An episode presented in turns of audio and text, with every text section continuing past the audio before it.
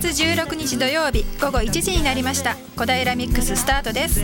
毎週土曜日のこの時間小平ゆかりのパーソナリティが小平の魅力を丸ごと紹介する小平情報番組です。今日7月第3週をお届けするのは小平市国際交流協会の西間恵美と米山涼子です。はいよろしくお願いします。えっと米さんはキファの会で何回かあのレポーターをね務めてくださったんですけれどもスタジオでご一緒するのは初めて。そうですね、よろしくお願いしますえー、さて米さんここで質問です、はい。えー、子供の頃に地元の小学校とか中学校に外国人のお子さんっていましたか、ああいましたね、うん、あの私隣の家に住んでいた、うん、えー、子があの、外国からアメリカからいらしてたご家族だったんで。さすが。はい、あのすごい日本語が上手であそうですよく一緒に遊んでいました、そう私がね小学生ぐらいだった頃はまあ学校に外国の子がいるっていうのは本当にね珍しいことだったんです、まあ、土地柄にもよりよるとは思いますけれども、時々お父さんの仕事の都合で何年か外国で過ごした、まあ、いわゆる帰国子女っていう子がね転校生で来たりとか、まあ、そういうようなことがあるとなんか日本人の子なのに外国人扱いしちゃったりとかね、うん、そんな感じで、えー、まあ国際結このカップルも本当にまだそんなには多くなかったですしまあ、いたとしてもこう都会のインターナショナルスクールに通ってたりして、まあ、私とかがいるような庶民の普通のね 田舎のあの町には外国人のお子さんが小学校に通うっていうのはあんまりなかったんですよね。だけどこう今はね米さんも近所にいらしたっていうことですし、はい、だいぶ変わってきてますよね。そうですね、うん、帰国子女なんてねもうゴロゴロそこら中にい。るし、はい、国際結婚のカップルだって割とよく目にしますよね。はい、します。で例えば名前はなんか日本人なんだけどなんとなくお顔立ちがちょっとこうエキゾチックかななんて思ってるとお父さんは日本人だけどお母さんは外国の方とか、はい、そんな人もいたりとかねしますね。でうちの子供もつい数年前まで小学生だったんですけど学年に何人かは外国人のお子さんいたし、はい、えっと、ご両親のどちらかが外国出身っていうお子さんも結構いたんですね。あはい、で逆に日本人でも外国生まれで二重国籍とかね日本とアメリカの国籍持ってるわよなんてそんな子を迎えたりとかもしたんですよ。なるほど、うん、でそこでまたまたヨネさんに質問です、はい、外国につながる子供っていう表現は聞いたことありますか？えー、聞いたことないですね。ですか？うん、どういう時に使う。んですか、えーすね、まあ、小学校や中学校の教育現場なんかでよく使われる表現なんですけれども本当に簡単に言ってしまうと、はい、日本語とかでちょっと特別な指導がまあ必要な子っていうようなニュアンスがあるんですね。でまあ、それ以上のいいろんな意味も含まれてるんですけれどもあの外国人の子供っていうのがまだまだ珍しかった時代は単純に国籍で日本人の子と外国人の子ってこう分けちゃえば済んだと思うんですよね。で外国帰りの日本人の子がいると、まあ、帰国子女っていう新たな分類を作ってで帰国子女のためにまあ特別な教室があったりとかそうやってこう対応してきたと思うんですけれども。あの今ね本当にさっきも話したように、国籍もいろいろだしで人種それから言葉もねあの、はい、何語を使うのかってそのかあの家庭によっていろいろだったりそれがすごく複雑に入り組んでいて単純にこう日本人外国人とか分けられないような時代になってると思うんですよ。そうですね、うん、でそこで最近その先ほど言った外国につながる子どもっていう言い方が出てきてるんですね。なるほど、うん。であの外国にルーツを持つ子どもっていう言い方もあるんですけれども、まあ、ルーツっていうふうに、えー、言ってしまうとあの例えば日本人でお父さんもお母さんも日本人で日本の家庭環境で育ってるんだけど外国生活が長いような子っていうのはちょっと含まれにくいようなところもあるので今は外国人につながる何らかの関係で外国人につながっている子どもっていう言い方をしてます。でまあ、そういう子たちがどんどん日本で増えてきているのでいろいろな日本語を含めたあの特別な教育が必要な子が増えているってそういうような場面でよく使われている言葉なんですね。ああ勉強になりました。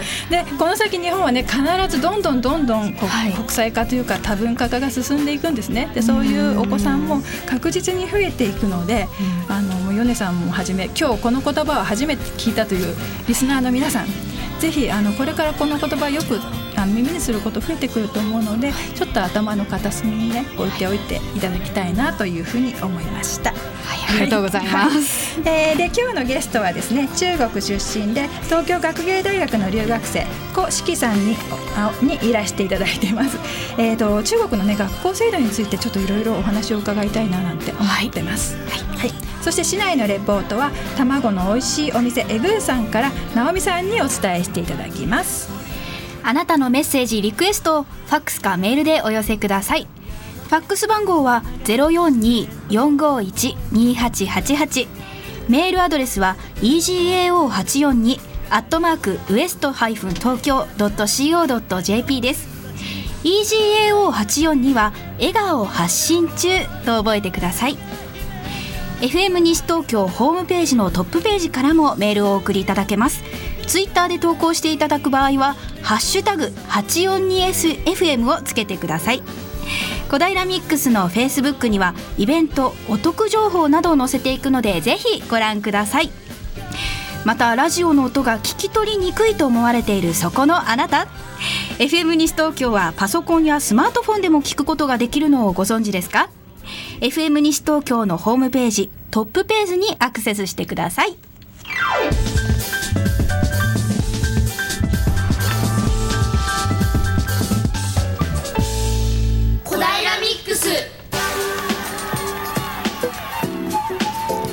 それでは早速小平レポートをお届けしたいと思います、えー、市内鈴木町にありますエグーカフェさんに今日は直美さんが伺っています。直美さん。このミートソース そしてこのふわっとろの卵もういただきます。あー。羨ましい。あもう本当至福のひとときですよね。私は本日ですねこんな美味しい卵料理を味わうことができるエグーカフェにお邪魔しております。今何も考えずに大きな口で物を食べてしまったので 口の中にまだまだご飯が残っております。私が今いただいたのはオムライスの新作ミートソースオムライスというものなんですけれども、うん、もうねどの味にしようか迷った中で新作というところに飛びついてしまいました。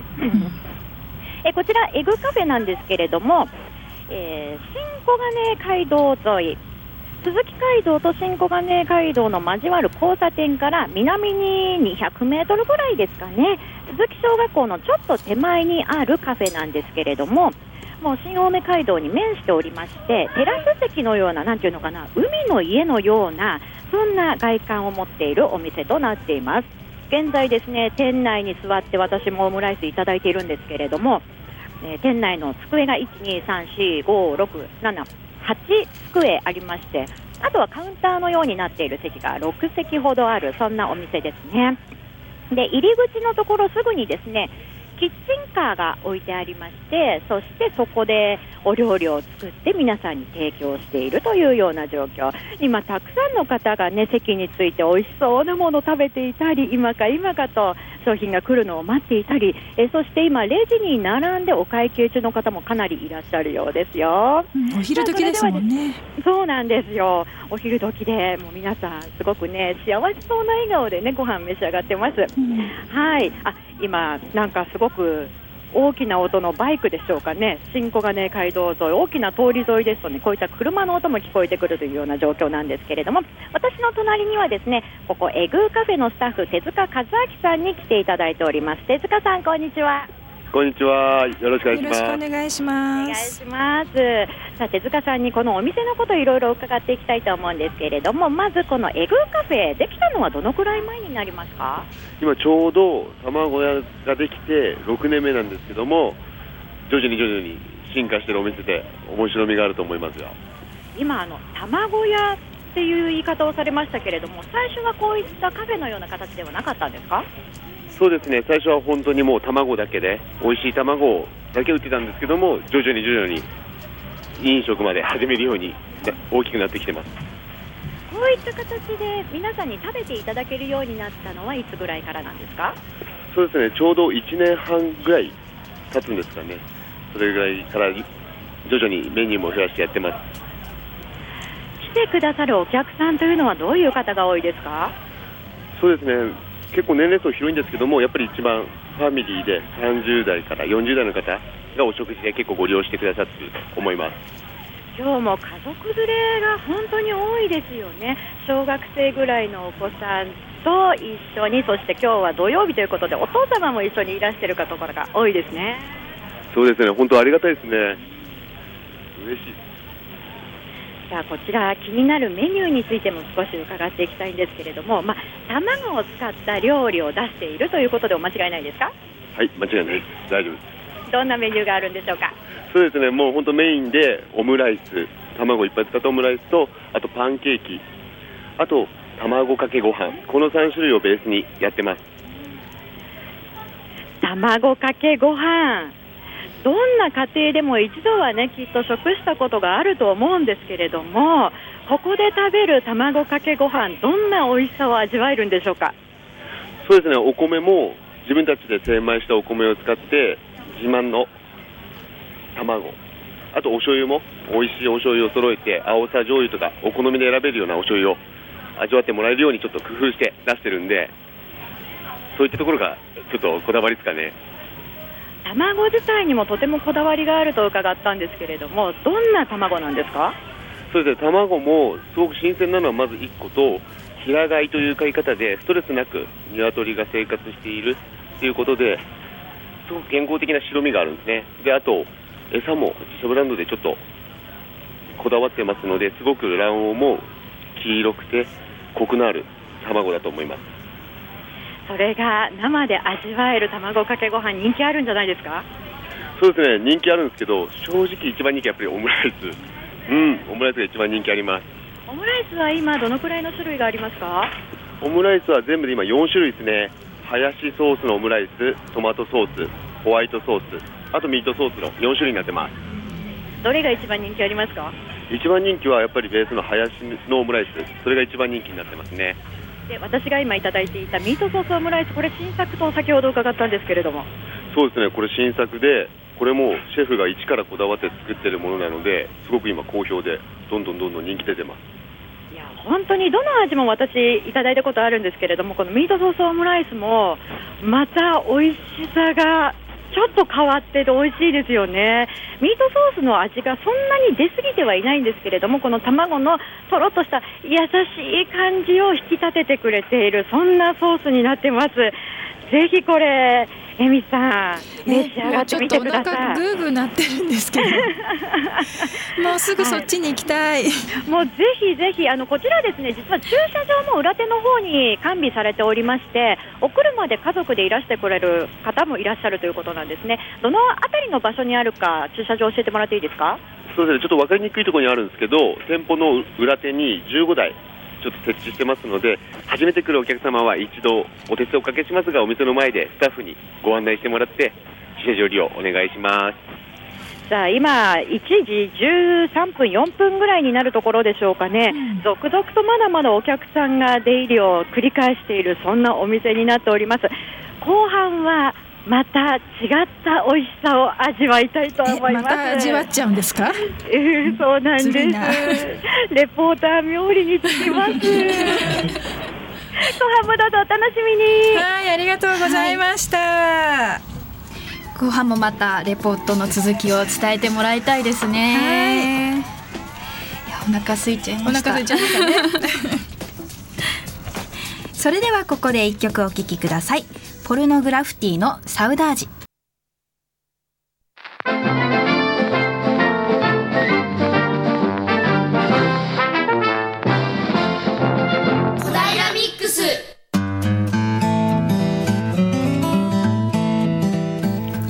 はいそれでは本日のゲストをご紹介しますえー、中国出身で東京学芸大学の交換留学生小四季さんです。小さんよろしくお願いします。よろしくお願いします、はい、じゃあ最初に自己紹介を中国語でお願いしたいと思います。はい。わ、かりました。はい。それではあの大家好我是顾思琪来自中国。であの皆さんこんにちは。えっ、ー、と中国から参りました。ちあの古式です。はい。はいよろしくお願いします。ありがとうございました。えっ、ー、と中国のどちらの出身ですか？あの私はあの南の、うん、南の方であの、雲の南と書いて、はい、雲南省です。雲南省。雲の南ね。はい。えっ、ー、とかなり南の方ですか？そうですね。あのベトナムとラオス、ミャンマーの近くにあります、はい。どんな感じのところですか？そうですね。あの雲南省っていうのが結構あの山が多かった印象でして、うん、えーと、それであのいろんなあの観光名所とかあります。うん、えー、例えばどんな例えばあの恐竜の化石とか見ら見られる博物館だとか。そうですね、うん、あの博物館の地面がガラスになったり、うん、それであのそのすぐ下にこう、発掘現場が見られるような。実際に発掘してるところを上からガラス越しに見れるんですか？見れるような博物館も、ね、じゃあ今でもどんどん恐竜が発掘されてるんですか？そうですね。恐竜とか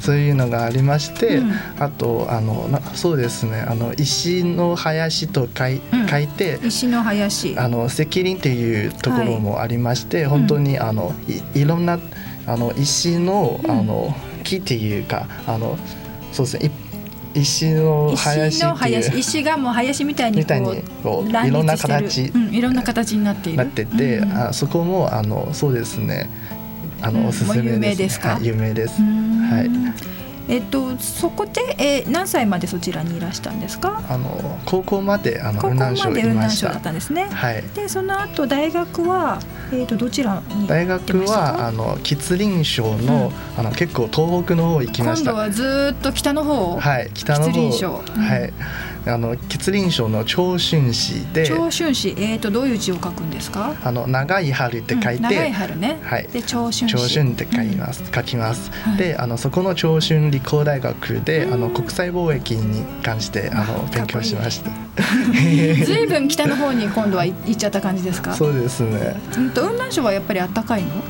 あの雲南省は結構あの夏も冬も、うん、あのそんなになくてずっと春と秋ばっかり、うん、じゃあ過ごしやすいんですね。はい。それが吉林省長春に行ったらそうです、ね、だいぶ北ですよね。だいぶ北で、うん、こうそうですねある年あの突然マイナス30度だったり、えーそういうあのそうですね。結構寒いところ来ちゃいましたなってそうですね。あらら失敗したと思った、えー、失敗したっていうより、うん、なんか珍しいなってそっか、はい、そっちの気持ちがねこういうの初めてだわっていう感じですなんかそんなに雪が降るところとか見ちゃってとか。じゃあいい経験だったんですね、はい、そうですね。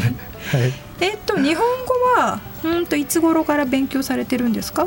日本語は結構あのそうですね。最初はあの高校の時代にこう、うん、とても親し親しかった友人がこう日本語がもともとできて、でその人からこう、教えてもらったんですよ、あの最初の50音図だけ。50音図。50音図ってことはこう、あいうえおとかが書いてあるやつを教えてもらったの、ね、はい。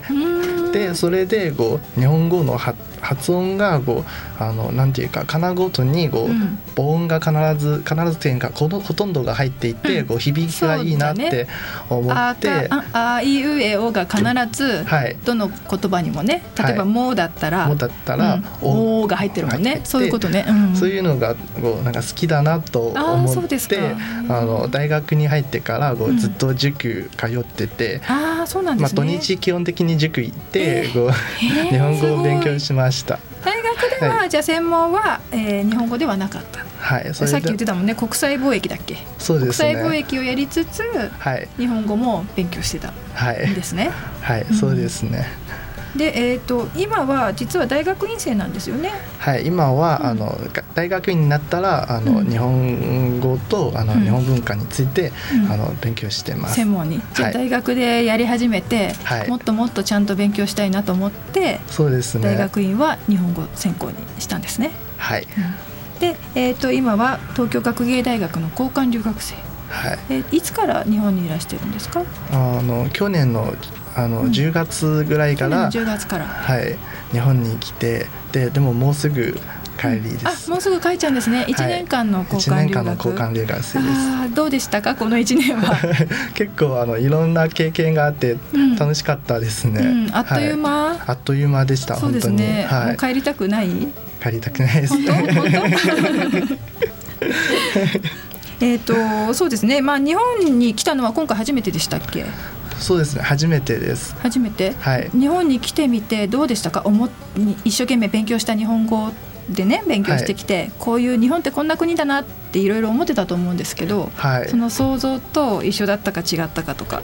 そうですね。結構あの一緒だったところも結構ありましたね、うん、違ったところもあった？違ったところが結構そうなんですね。結構前はずっとあの日本と中国のなんか共通だった部分とか注目してて、うん、でも来てみたらこうなんかそうですねあの今度はあの全然違うところも、うん、あの気づき始めたというかいろんなことが経験したっていう感じです。って思ってたところはどういう部分ですか？例えば。例えばそうですねこうなんか漢字がとか、うん、あのなんか思ったよりは少なめみたいな、うん、東京のあ日本の方が？はい。あ確かにひらがなひらがなとかカタカナ結構あの、まあ、前はこう自分で勉強してて全部、うん、あのもう教材とか教科書に載ってることが、もうあのすでに分かっちゃって。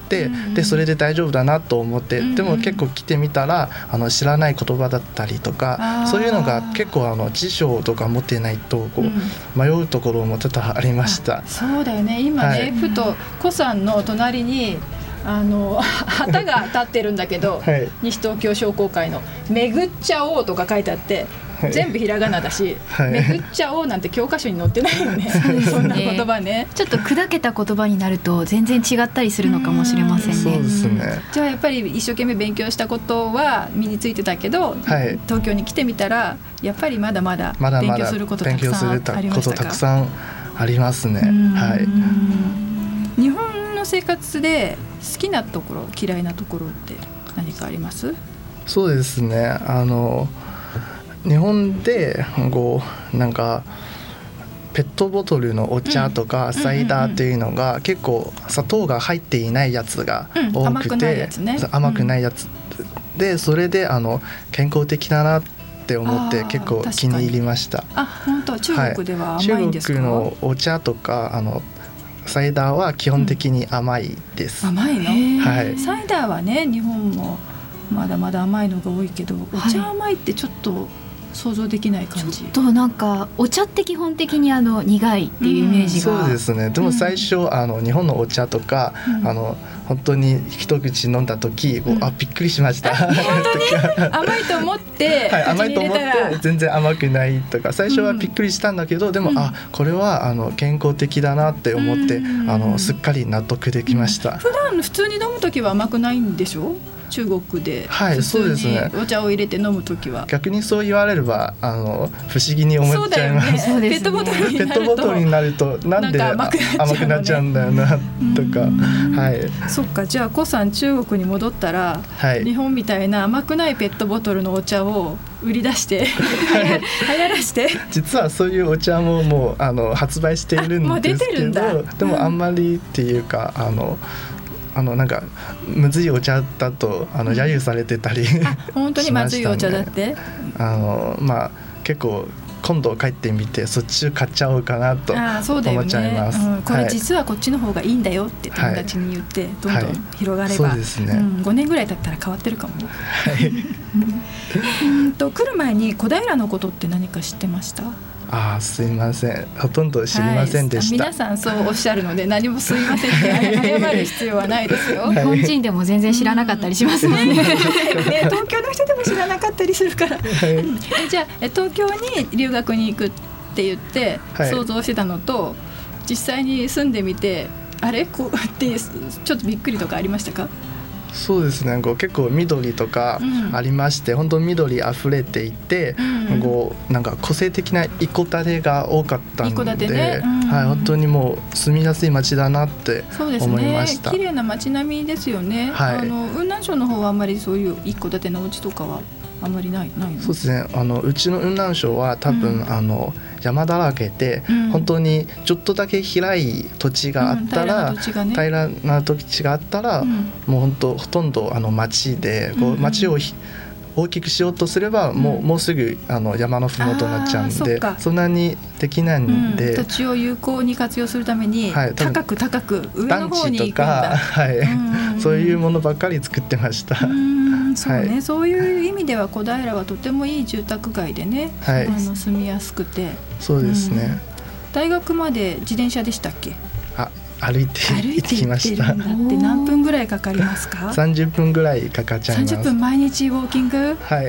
行きで三十分帰りで30分でしょ？分です。じゃあ玉川上水を歩いたりとかもするんですか？そうです。ねずっと玉玉川上水歩いてて。それはそれは気持ちいいですね。そうですね結構あの鯉とかもう何十匹とかそこら辺に行っても見てびっくりしました。そうですね。もう、あの季節の変化をすごく感じますよね。冬になると、ええ枝とか葉っぱが全部枯れて、はい、ね、空がよく見えるようになるしで、ね、春になってくるとだんだん緑が多くなって桜も咲いたりしますしね、はい、そうですね、うん、それはとてもいい経験したんじゃないかな。はい、ね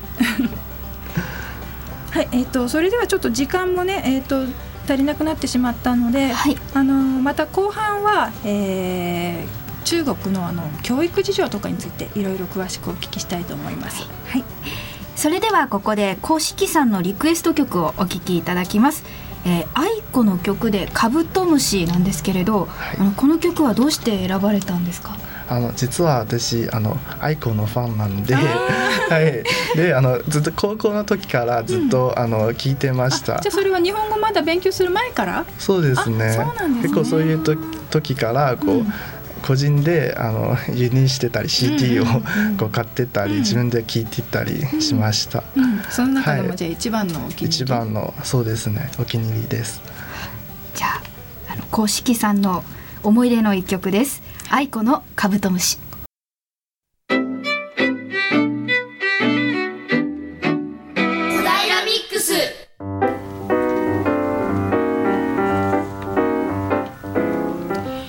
お聞きいただいているのは FM 西東京小平ミックスです。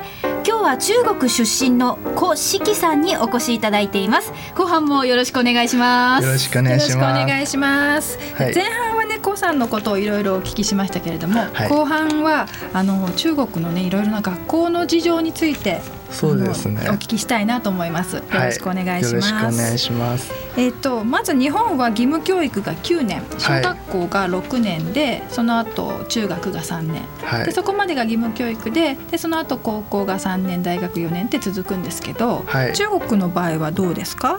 あのそうですね。中国もあの、うん、義務教育が同じで、うん、あの9年で、あの高校とか、まあ結構ほとんどの人があの高校まで進学するんですよね、うん、じゃあそこは日本と一緒ですね。はい、であの、そうですねあの高校の進学率は、あの2014年は95.1%で、はい、で、うん、あの高校生が大学に進学する率が、うん、あの90.2%でした。そんなに高いんですか？でもあのこの数字だと、うん、あの結構あの専門学校とか、短大も含んで含んでるんですね。じゃあ高校の卒業した後も就職しないでそのまま勉強する人が、ほとんど、えー、ほとんどだっていうことなんですね、はい、でもそれはすごく多いですよね。そうですね。日本は、えーと、とちょっと私は大学の進学率しか今資料がないんですけれども、それがね57%ぐらい。そそこに多分半分ちょっとぐらいですね。でそこに多分短大とか専門学校とかが入るともうちょっと多分ね7割8割ってなるんだと思いますけど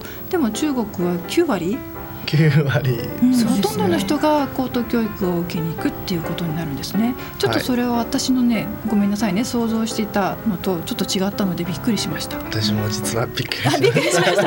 感覚的にはそんなにたくさん行ってる感覚は,、はあのそんなに大学行ってない人も多分いるかなと感じはしますか、うん、思いますがでも結構あのそうですね。車の修理とか、うん、多分そういうあの専門の学校も入っちゃうんで、うんうん、そういう人もたくさんいるんですね、はい、そういう専門の技術を身につけるような学校ね。ね。はい、うん、なるほどね。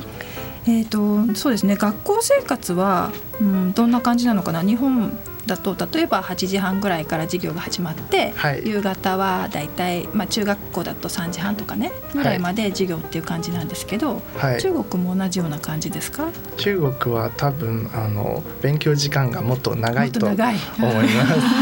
朝は何時ぐらいから？朝朝はあの私の場合だと中学校の時に朝、うん、あの6時 ,6 時50分、うん六時五十分？集合で集合？であの まだみんな寝てるんじゃないかな。寝てます。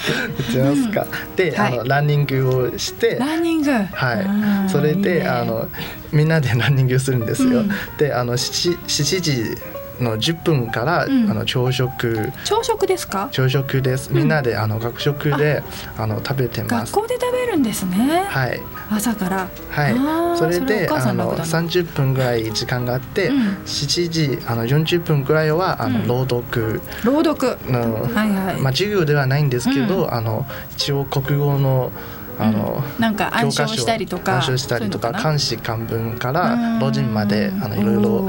さすがそうですよね。やっぱり中国本場ね。あのそれであの8時あの10分は授業始まり、うん、8時10分から授業。であの 1, 1限から4限までやって、あのそうですね。11時50分ぐらいはあの昼ご飯。昼休みですね。それもまた学校で食べるんだよね。また学校で食べます。そ,、ねうん、それであの12時30分ぐらいは昼寝をして、うん、昼寝。はい。昼寝の時間があるんだ。昼昼寝の時間が。何分ぐらいですか？多分あの1時間弱。あそんなにあるんですか？はい。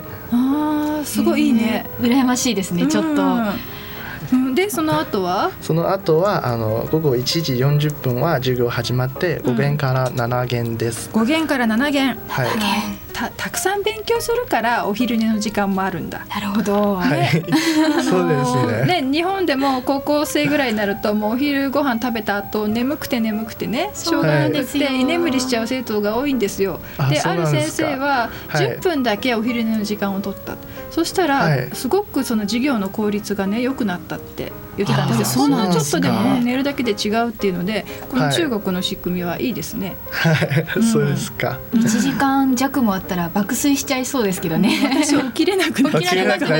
そうですかね。え どうやって寝るんですか？机で？あの結構近所の人だったら、あのご自分の家とか一回帰っていいの？一回帰ってこう寝てからまた登校するのもいいし、あとあの。そうですね。高校は、うん、あのそういう寮がある高校が多くて、うん、こうすぐ隣に寮があって、うん、まあ、すぐ入って寝てまた起きるのが、ね、部屋に帰って寝るような、はい、ああなるほどね。そっかそっか。で5限から7限7限だから何時ぐらいに終わるの、多分あの7時のあの、うん、そうですね7時過ぎて7時？はい。あ、うん、あ違います。17時ですね。あ17時ね。5時ね。すみません、はい。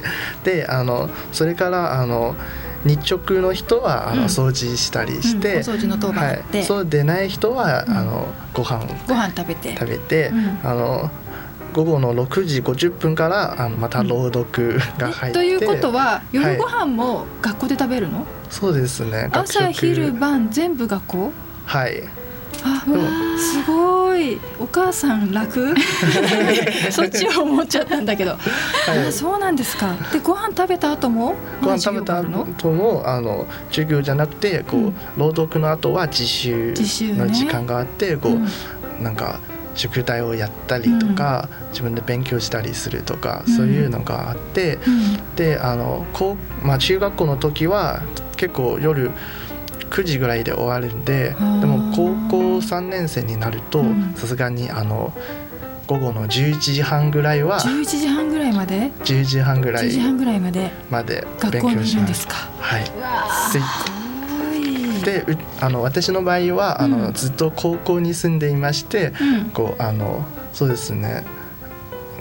10時半からこう、なんか洗ってまた 寝るみたいな感じお風呂とか入って寝るっていう、お風呂お風呂がなくてシャワー。シャワーでシャワーでさっぱりしてで寝る、はい、でまた朝早く起きてまた学校っていう感じですか、はい、でもね日本でも中学校受験生だったり高校も受験生になるとね学校から帰ってきてからまた塾に行ってそれで9時10時まで勉強することもあるので、それが学校で全部やっているっていう感じなのかな。そうですね。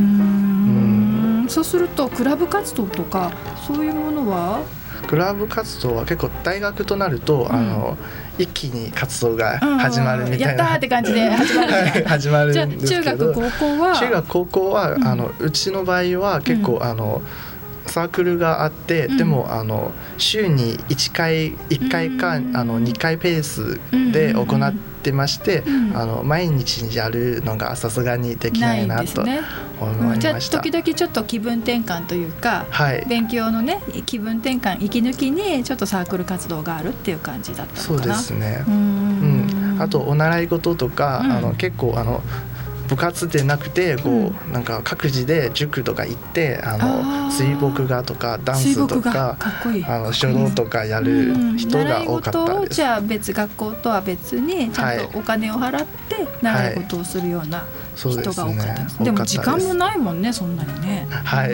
やろうと思ってもなかなかねそんなにはできないですね、はい、いつ休んでるのかなって思っちゃいました。うん。でもほらさっきの話で大学に入ったらサークルがね、はい、差がになるっていうから、やった大学に入ったって言っていろんなことをやるのかなうん、でも小学校の時結構あの放課後とかありまして、うん、そっちであのピアノとかあの練習する人もいました、ね、小学校の時はまだそんなに長く授業はないんですね。はい。うん。なるほどね。で中国っていうと受験がすごく大変だっていうイメージがあるんですけど。大変ですよ。大変ですか？やっぱりしみじみと言ってたね今ね。お 疲れ様です、はい、まず、えーと、高校に入るのに受験がありますか、はいそうですね。高校入試もありまして、うん、それで大学入試もありました、うん、結構今今時あの大学に入るっていうのがあの全然珍しくないのですが、うん、でもやはり上位の100位の大学に入りたい人は勉強しないといけません。上位100位の大学。え順番がついてんの？全部。大学に。大学の順番っていうかあの、中国の大学は、あのそうですね211大学というのがあって、うん、こう20世紀の百科100箇所の大学っていうのがあって、うん、それがあの一応あの100ぐらいがあって、うんもっと上にこうあのそうですねあの34校の大学があって、そういうのがありました。あなんかこうあるんですね。こう、はい、トップこうその次みたいな感じで。そうですね。そういう大学に入入りたい人は多分勉強しないといけないです。ねうんと海外への留学なんかもね日本に留学してくる人もすごく多いじゃないですか。大学に入ってから。そ、ね,、の留学なんかにも興味が皆さん高いんですか、はい高いですね多分、うん、機会があれば留学する人が多かったです。あの去年は、あの実は約52万人の人が 留学に行きました。え、はい、52万人？と日本だとね、えーと、はい、今私が持ってるデータだと大体8万人ぐらいが留学したって言われててでもその中には短期の留学、あの、はい、夏休みだけとかそういうのも入ってるんですよ。すね、だから52万人って多分1年間とかあとは4年間とかそういう正規の留学だよね。はい。それすごい数だね。7倍ぐらいですかね。大体7856なんで、そうですよね。大体そのぐらい、ねえー、ちょっと想像できないですね。そんなにたくさんの人が、大学生ぼやぼやしてるとね、どんどん中国のね大学生に負けちゃうんだよ。ちょっとさっきからうわ負けてられないな頑張んなきゃなと思って。違います。違います本当。あのもうねあのねあの。米さん大学生だから、はい、これからの日本を担うわけだから、はい、うん、こういう人たちと戦わなくてはいけないですね。日本もうこれだけたくさん勉強してもういろんなことを吸収しようとしている学生さんたちなので、そこを日本の学生にも頑張ってほしいななんて私いつも思うんだけど、はい、いやあの今西島さんの願いがビンビンと伝わってきて、はい、よかった、台本とは全然違うことが、はい、そう。でねもっと本当はいろいろお話聞きたいんだけどちょっとね時間になっちゃったので、とても残念なんですけれども、まあ、このお話であの聞いて今日もし大学生の方が聞いてくれていたらちょっと刺激受けてくれたら嬉しいななんて思いました。はい、うん、じゃあ今日はどうもありがとうございました。ありがとうございました。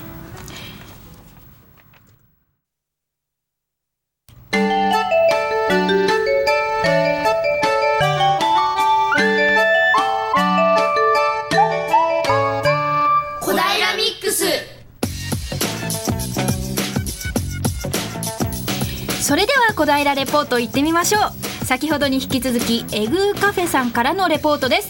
直美さんお願いします。はい直美です。お願いします。お願いします。ヨネちゃん、はい、ベローさんからのメッセージってご紹介しました？あすいません。もう一度お願いできますか？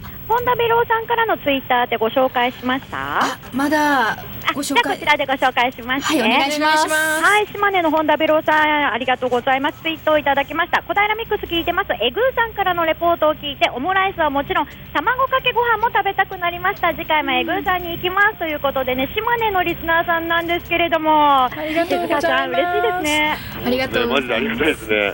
嬉しいですはい前半に引き続きましてエグーカフェのスタッフ手塚和明さんにお話を伺ってまいりたいと思います。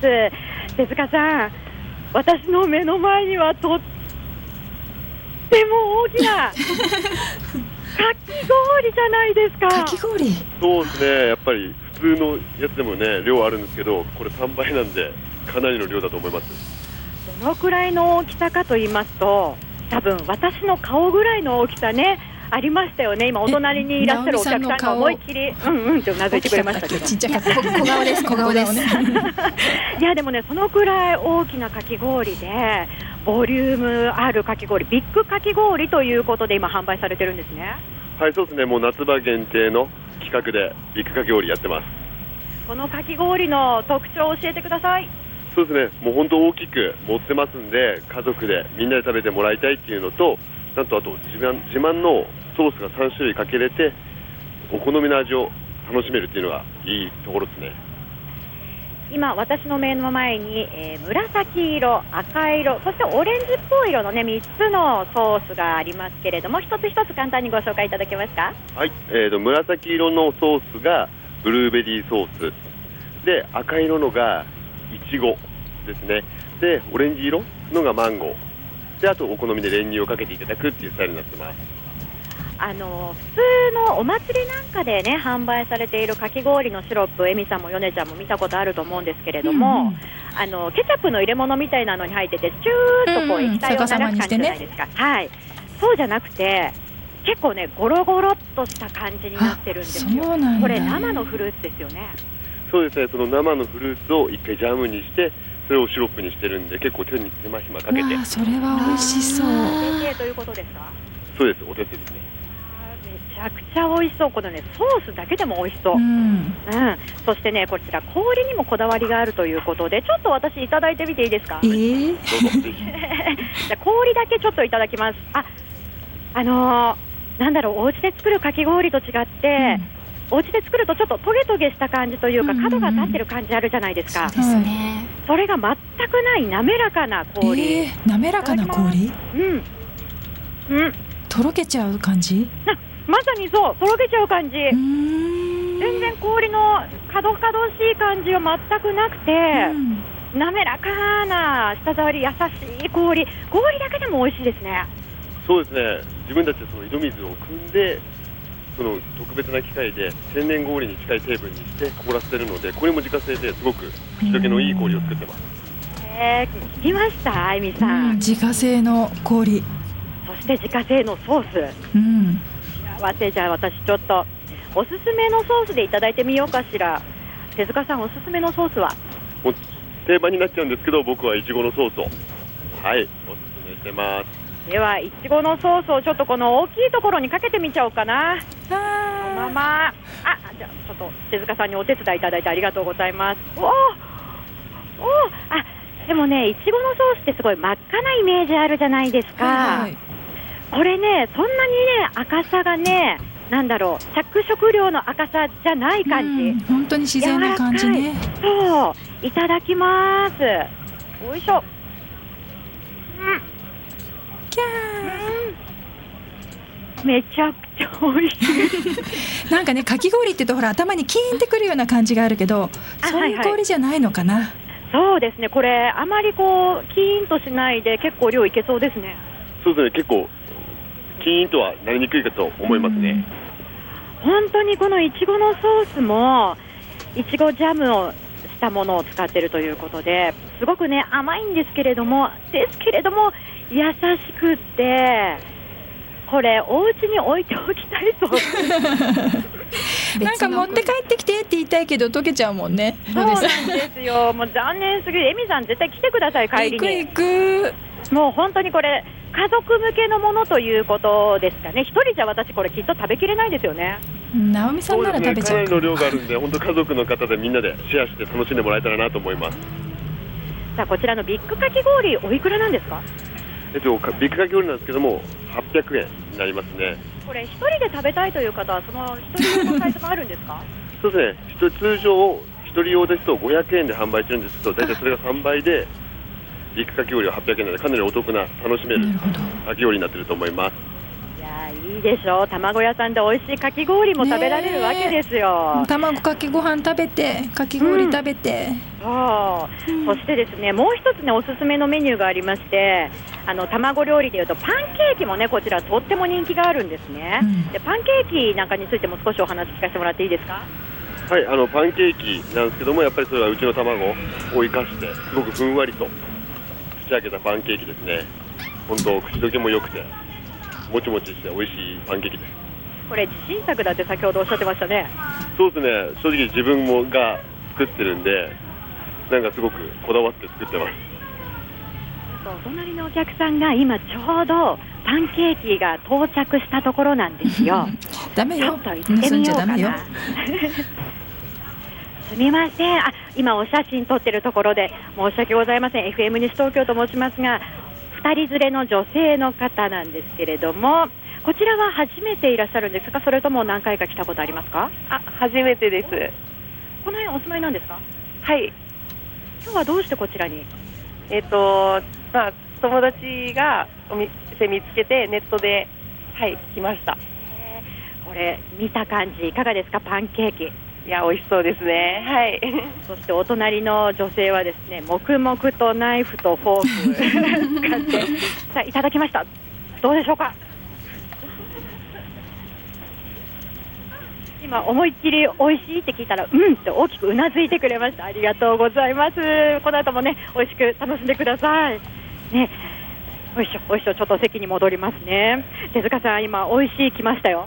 ありがとうございます。嬉しい。です一番嬉しいですね、あのこちらですけれども、テイクアウトもできるんですよね？そうテイクアウトなんですけども、オムライスとかはできるんですけど、パンケーキだけはちょっと店内だけになっちゃうんですね。でもオムライスはできますんで、ぜひ遊びに来てください。で卵も買うことができるんですよね？はい、もちろんもう卵は一番自慢なので、ぜひ卵かけご飯とかでご自宅でも楽しめるようお願いします。えこちらのお店の定休日と営業時間も教えてもらっていいですか？はい、まず定休日なんですけども、毎週火曜日になってまして、営業時間が物販、卵の販売が9時から夜の8時まで、で食事が11時からラストオーダー7時でやっておりますので、ぜひお願いします。そして今日ご紹介できなかったんですけれども、プリンとかね、そういったものも販売してますので、ぜひお食事だけではなく、ちょっとね、ゆっくりしたい時には遊びにいらしてください。では最後に、えー、手塚さん、これから何かイベントにも出展されるということで少し告知いただけますか？はいあの7月23日、7月24日ですね、ちょっとイベント、7月23日はグリーンマルシェという一橋学園の近くでやるイベントやってますんで、詳しくはホームページに載ってますんで、ぜひ見てください。はいということで本日は小平市鈴木町1丁目にありますエグーカフェから美味しいものをたくさん食べました。皆さんぜひ遊びにいらしてくださいありがとうございます。なんかお店に行ったら行ったで何食べていいかすごく悩んじゃいそうですね。そうですね。お腹を空かせてたくさん食べてくだほしいですね。はい、はい、コスパもいいので遊びにいらしてください。ありがとうございました。以上小平レポートのコーナーでした